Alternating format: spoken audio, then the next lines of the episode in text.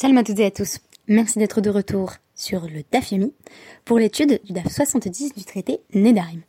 Aujourd'hui, je voulais répondre à un défi qui m'avait été posé il y a quelques semaines par mon ami Ruben Honigman de Academ, qui m'avait dit que ce serait très intéressant que l'on propose des micro-capsules sur le DAF de quelques minutes seulement.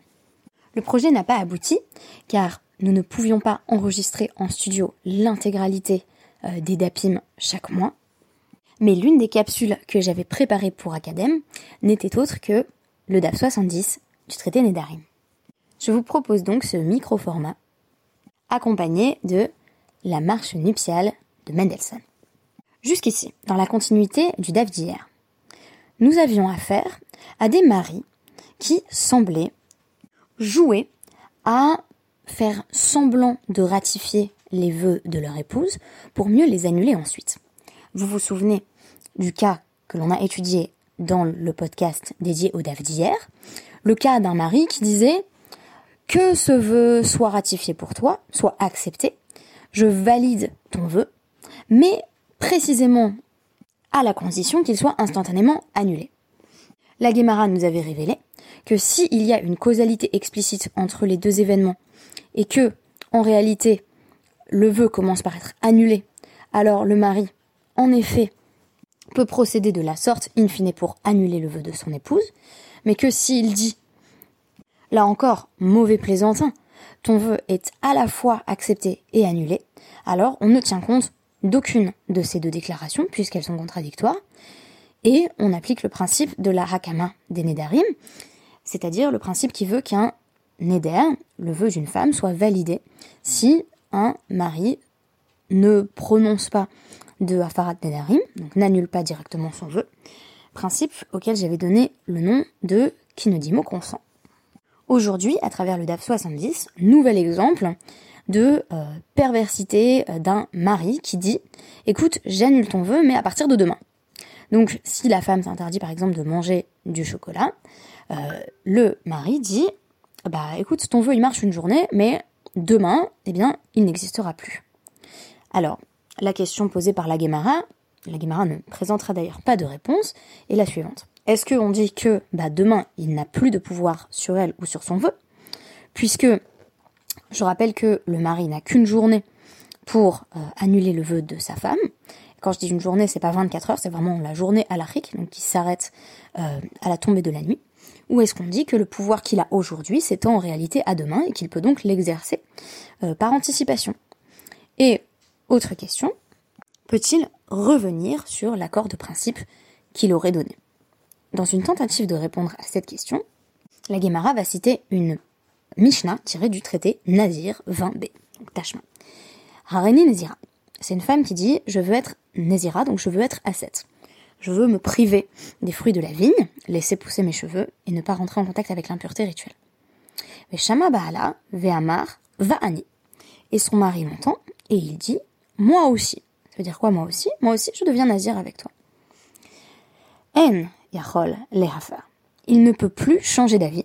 C'était la, dernière question qui était posée dans notre Gemara, c'était justement est-ce que le mari peut dire euh, très bien, garde ton vœu, et par la suite il dit non, non, finalement je ne le souhaite pas. On nous dit en tout cas, dans le cas d'une femme qui a déclaré, qu'elle voulait être ascète, son mari a dit, eh ben moi aussi, il ne peut pas maintenant annuler le vœu de sa femme, parce que euh, le fait de dire moi aussi a été compris comme euh, une validation pleine et entière de son vœu. Ve'amai, pourquoi ne l'annulerait-il pas? Nema va'ani de'ama hu al nafshe de nazir aval hareni nezira dila de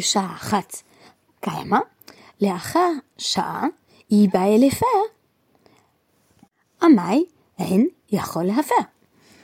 quand il a dit moi je deviens nazir aussi, il n'a parlé que de lui-même. Il s'est engagé pour lui-même. Mais il ne s'est pas prononcé sur son vœu à elle, qui était me voici à sept. Si, au bout d'une heure, après ne s'être pas directement prononcé sur son vœu à elle, il a envie de dire moi j'en veux pas de ton vœu, il a envie de l'annuler. Pourquoi ne pourrait-il pas l'annuler? Lav Mishum de Kevan chez Kimo, Kimo. N'est-ce pas parce que une fois qu'il l'a validé, il est validé sans que le mari puisse revenir sur son avis? Nous dit l'eau. Non, ce n'est pas en réalité une Mishnah qui va être décisive euh, dans le problème que nous avions soulevé plus haut, celui de savoir si un mari peut revenir euh, sur son avis positif dans l'heure qui suit euh, cette validation première, on nous dit donc kasava, kol, vaani, keman de amar, kayam, lechi, leolandame. Qu'est-ce que ça signifie? Non que ce cas est spécifique, parce que tout homme qui dit vaani, moi aussi je prends le même vœu que toi, c'est comme s'il avait dit ton vœu est désormais accepté à tout jamais. C'est-à-dire que je ne peux plus revenir dessus. C'est une validation définitive. Ce qui est très intéressant, c'est que, alors qu'on a eu jusqu'ici, dans le dixième Pérec du traité Nédarim, des exemples de maris qui sont plutôt disposés à annuler les vœux de leur femme.